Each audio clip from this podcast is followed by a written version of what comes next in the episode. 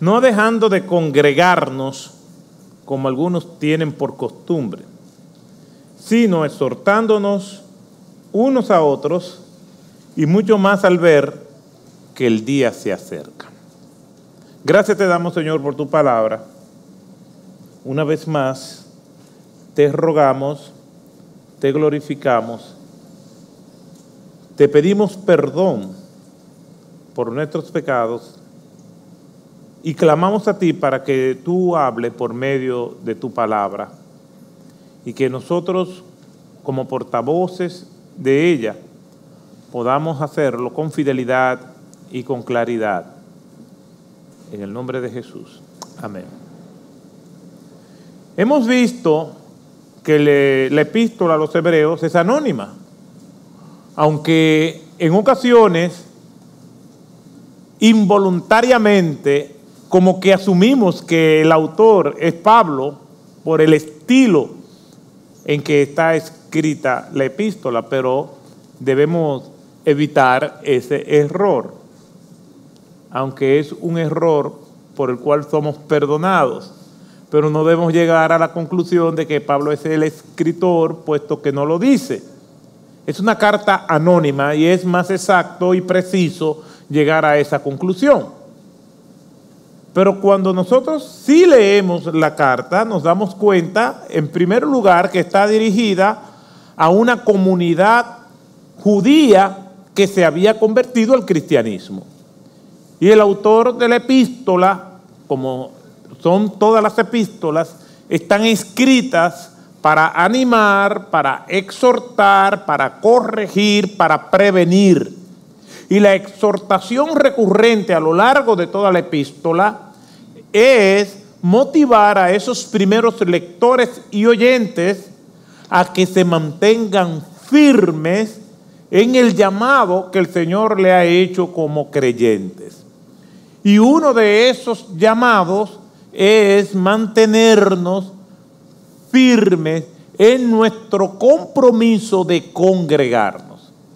Y es importante nosotros recordar eso porque congregarse es fundamental en la vida del creyente. No es algo opcional, no es algo que si yo puedo hacerlo, lo hago.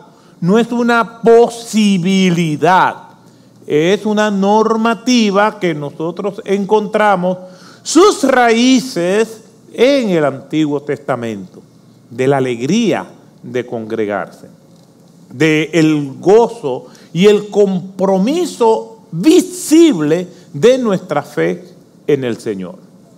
Ya hasta este momento hemos tenido dos entregas y en esta tercera pensamos concluir.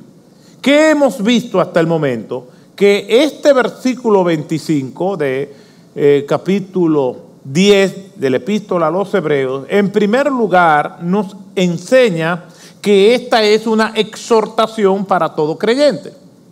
No es exclusiva para los creyentes de ese momento. Cuando nosotros leemos las escrituras, el que está estudiándola debe hacer un ejercicio exegético, es decir, extraer y desmenuzar las enseñanzas que se encuentran en el texto. Cuando estoy leyendo la escritura me puedo encontrar con textos narrativos y textos normativos.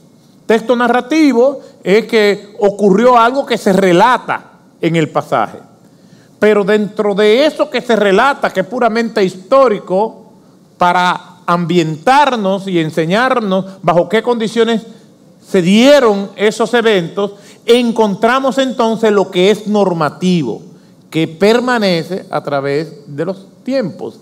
Y este pasaje es normativo, no es exclusivo para los creyentes de aquella época, sino para los creyentes de todas las épocas. Entonces, es una exhortación para todos creyentes, tanto para los judíos que se habían convertido al cristianismo, como para los gentiles, es decir, los que no eran judíos de aquella época, y para nosotros también.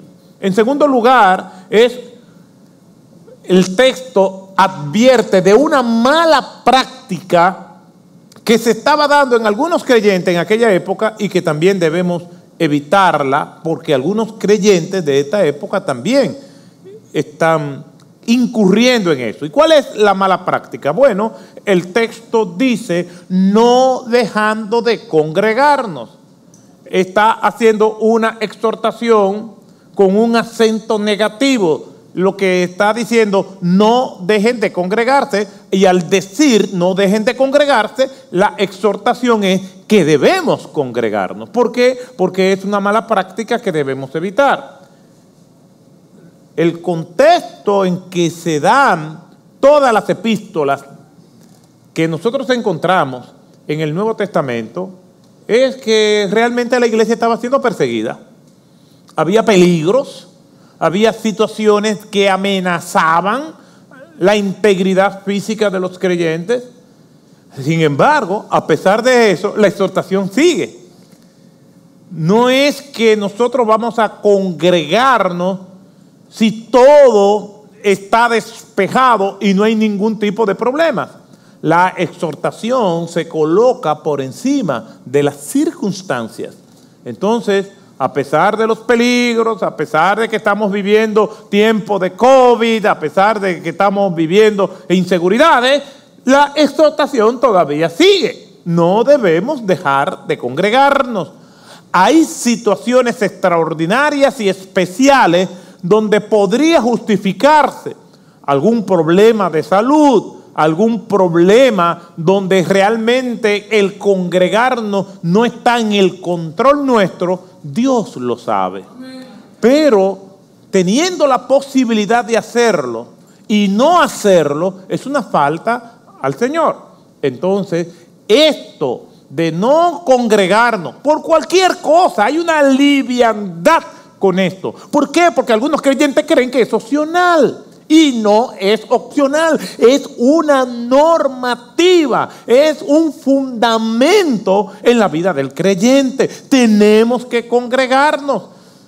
Hay personas que no pude ir a la iglesia porque me llegó una visita. No pude ir porque tuve que hacer una diligencia. No pude ir porque no había lavado, no había fregado, no había hecho mis tareas. Porque al otro día tengo que trabajar y entienden que el jefe no va a entender eso, pero Dios sí. ¿Y quién ha dicho?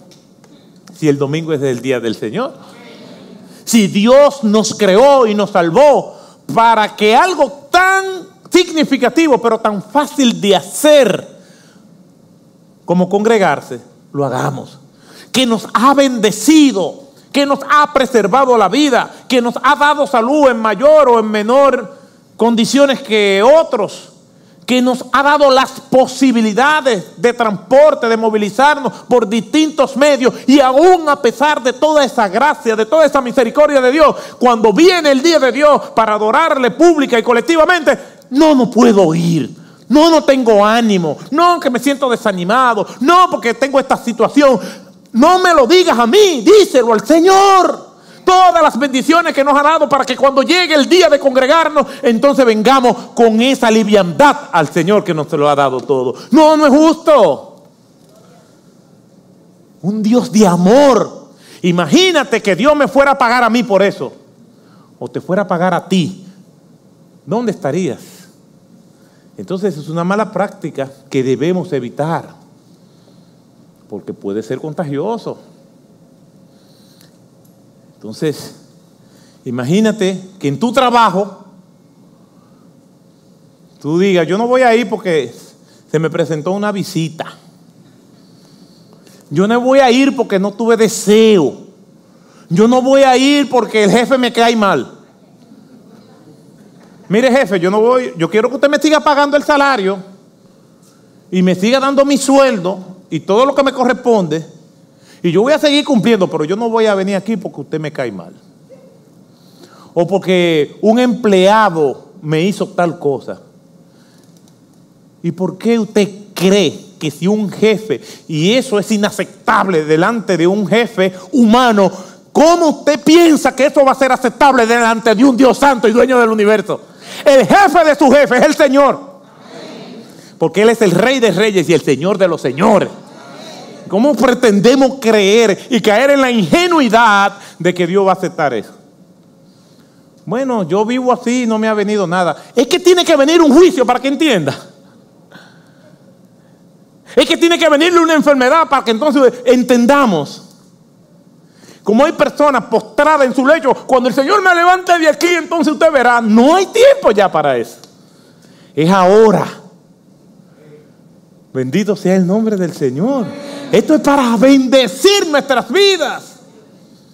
No es una imposición retorcerle el brazo. Hay congregaciones que usted debe de ir, pero sin la cartera. Donde todo es dinero. Donde todo gira en torno a la personalidad. Es un culto a la personalidad del individuo, no a Dios. Aquí el centro es el Señor, Jehová de Reyes, Rey de Reyes, Señor de Señores. El Jehová de los ejércitos es el centro y el dueño de esta congregación. No es ningún hombre. Mañana me puedo morir, pero la congregación sigue y no me llevo nada de aquí. Solamente el trabajo para la gloria y honra de Cristo. Aquí se adora a Dios.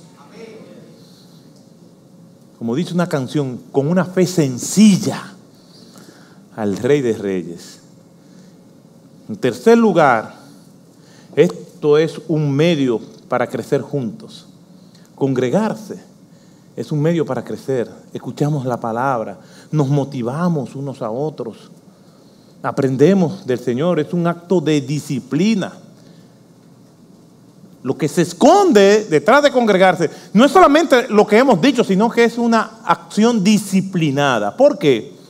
Porque usted tiene que levantarse temprano, tiene que tener su ropa lista, tiene que dejar todo en orden. Y eso es un acto de disciplina. Tiene que llegar temprano. Cuando se sienta, se sienta en una pose. Usted no está con aquí, Se sienta a escuchar la palabra de Dios. Se sienta a adorar a Dios. Se pone de pie. Mantenemos ahora con estos protocolos del distanciamiento social un orden. Todo eso habla de nuestra disciplina, de el orden. Como dice la Escritura, que debemos hacer todas las cosas decentemente y en orden. Entonces esto habla muy bien de nosotros como pueblo de Dios. Un pueblo que honra a Dios y que representa a Dios porque nosotros somos embajadores en el nombre de Cristo. Entonces esto es un medio para crecer. Y es un recordatorio para el cristiano, porque el texto dice, sino exhortándonos unos a otros y mucho más que el día se acerca. ¿Cuál día? El día de nuestra redención. La historia de la, de la, de la vida humana, la historia bíblica, se resume en cuatro grandes partes. Creación, caída, redención y restauración. La creación del hombre, la caída del hombre, la redención del hombre por medio de Jesucristo y la restauración de todas las cosas. En el momento en que ya la historia de este mundo llegue a su fin, es porque nuestro Señor Jesucristo ha vuelto. Pero no solamente se acerca el día en que Cristo viene, sino también el día en que nosotros podemos partir. Si el Señor te llamara ahora, ahora, ahora mismo, y tuvieran la oportunidad de un diálogo breve,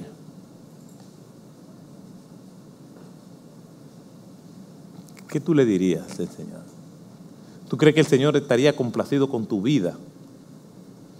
Yo estaba viendo una noticia pasada de un presidente que estaba en la fase terminal de su vida. Tenía un cáncer que se lo estaba comiendo. Y él decía, en esa noticia que yo estaba viendo, solo le pido a Dios que me deje vivir. Con dolor, pero que me deje vivir. Con problemas, pero que me deje vivir. Pero cuando Dios dice no, no. Y es posible que un creyente le pida lo mismo a Dios y Dios no lo complazca, pero el creyente se va complacido porque lo que tuvo que hacer mientras tenía vida y salud lo hizo. Como el apóstol Pablo, he peleado la buena batalla. En pasado, he acabado la carrera, he guardado la fe que nosotros podamos irnos, no importa la edad, porque no sabemos, que hemos guardado la fe y que valió el esfuerzo vivir para Cristo. Eh, la palabra de Dios nos recuerda eso. Dos cosas más podemos decir como aplicaciones prácticas del texto. Número uno, es una muestra visible de nuestra fe. En este versículo de Hebreos 10, 25, no es la única evidencia que tenemos de la importancia acerca de congregarnos. No es el único texto. El Antiguo Testamento nos presenta las raíces del principio normativo del Nuevo Testamento en cuanto a congregarse. Y hay algunos textos que nosotros vemos. Por ejemplo, el Salmo 42, 4 Mire lo que dice el Salmo 42.4. Me acuerdo de estas cosas y derramo mi alma dentro de mí, de cómo iba yo con la multitud y la guiaba hasta la casa de Dios, con voz de alegría y de acción de gracia, con la muchedumbre de la fiesta. Hay una añoranza del salmista de estar en la casa de Dios de estar en el templo, pero ya no pueden ir. El privilegio que nosotros tenemos de congregarnos, porque hay sitios y lugares donde no se puede hacer, donde hay circunstancias. La cuarentena que vivimos el año pasado es un ejemplo de esto. Me recuerdo cuando yo venía aquí simplemente a predicar a una cámara. todo esto vacío. Y hacerlo con el mismo amor, con la misma pasión, pero no es lo mismo hablar en un escenario vacío que con gente como lo vemos ahora. Pero yo tenía que cumplir con gozo, con pasión, no simplemente con una resignación, ya no hay más nada, no hacerlo con gozo porque es para el Señor y porque el pueblo de Dios estaba dispersado en distintos lugares del mundo y necesitaba palabra de Dios. Pero el salmista añora eso. Hay un reflejo, hay un grito, un grito de angustia de un hombre que había sido excluido de la práctica de las ordenanzas divinas y alejado del culto público. Spurgeon dice lo siguiente, suspira por la casa del Señor que tanto ama. Tipifica a su vez la voz del creyente que sumido en depresión espiritual anhela la restauración de la presencia divina mientras batalla contra sus dudas y temores, pero a pesar de ello se mantiene siempre firme su fe en el Dios vivo. Cierro la cita. Hay una añoranza, porque solamente se puede, lamentablemente es así, estimar lo que uno tiene cuando lo ha perdido. Tenemos que valorar lo que Dios nos ha dado antes de que lo perdamos. Porque se puede perder. No nuestras vidas, porque estamos salvos en Cristo, pero ciertos privilegios podemos perderlo. Vive tu vida y debo vivir mi vida de modo que el sacrificio que hizo Cristo en la cruz del Calvario sea honrado por medio de lo que nosotros hacemos. El texto habla de esa añoranza por no tener lo que antes tenían. Hay otros textos muy hermosos que reflejan el gozo en el corazón por ir a la casa del Señor. Vamos a la casa del Señor. Salmo 122, 1. Yo me alegré con lo que me decían. Vamos a la casa del Señor. El Salmo 133, versículo 1. Mira cuán bueno y cuán ah, delicioso o agradable es que los hermanos habiten juntos y en armonía. Eso se está cumpliendo en estos momentos. La meta no es solamente juntos, sino en armonía. Por eso que dice después en Hebreos 10:25, exhortándonos unos a otros. Exhortándonos es construir y aportar todo aquello que sirva para la armonía, porque juntos sin armonía es un problema. Pero aún cuando la armonía puede fallar, nuestro compromiso es con el Señor, no con el hermano, como quiera nos congregamos. Mis hermanos, estas exhortaciones se revalidan en el Nuevo Testamento. Mire lo que dice el Mateo 18, 20. El Señor Jesucristo hablando. Porque donde están dos o tres reunidos en mi nombre, allí estoy yo en medio de ellos. El Señor está aquí con nosotros. Está aquí. Cuando nos congregamos, provocamos el respaldo y la presencia del Señor en medio de nosotros. Dice la palabra de Dios en Hechos 2.46 hablando acerca de las prácticas de los primeros cristianos desde un inicio. Día tras día continuaban unánimes en el templo y partiendo el pan en los hogares, comían juntos con alegría y sencillez de corazón. Estamos en el templo y estamos en las células, honrando el plan del Señor. Hechos 5:42 y todos los días en el templo y de casa en casa no cesaban de enseñar y predicar a Jesús como el Cristo. Esto es algo que nosotros honramos, es una muestra visible de nuestra fe.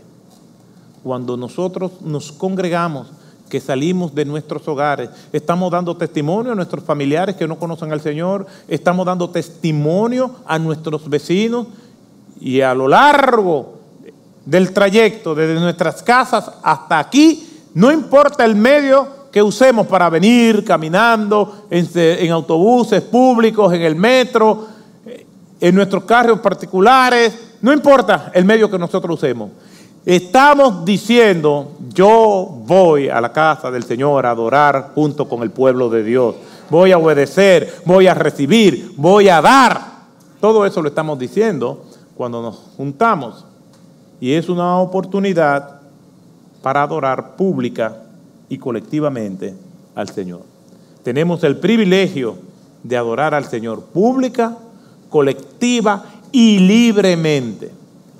Y tenemos que hacerlo porque si en algún momento somos privados de eso, como en Corea del Norte,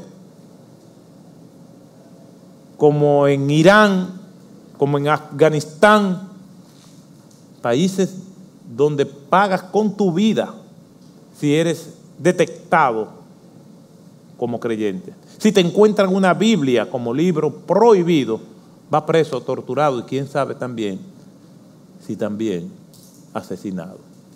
El Señor nos ha dado esa oportunidad. ¿Y sabe qué dice la Escritura? Que al que mucho se le ha dado, mucho se le va a demandar. Y el Señor nos va a demandar más a nosotros que a los hermanos de Corea del Norte. Porque tenemos más facilidades.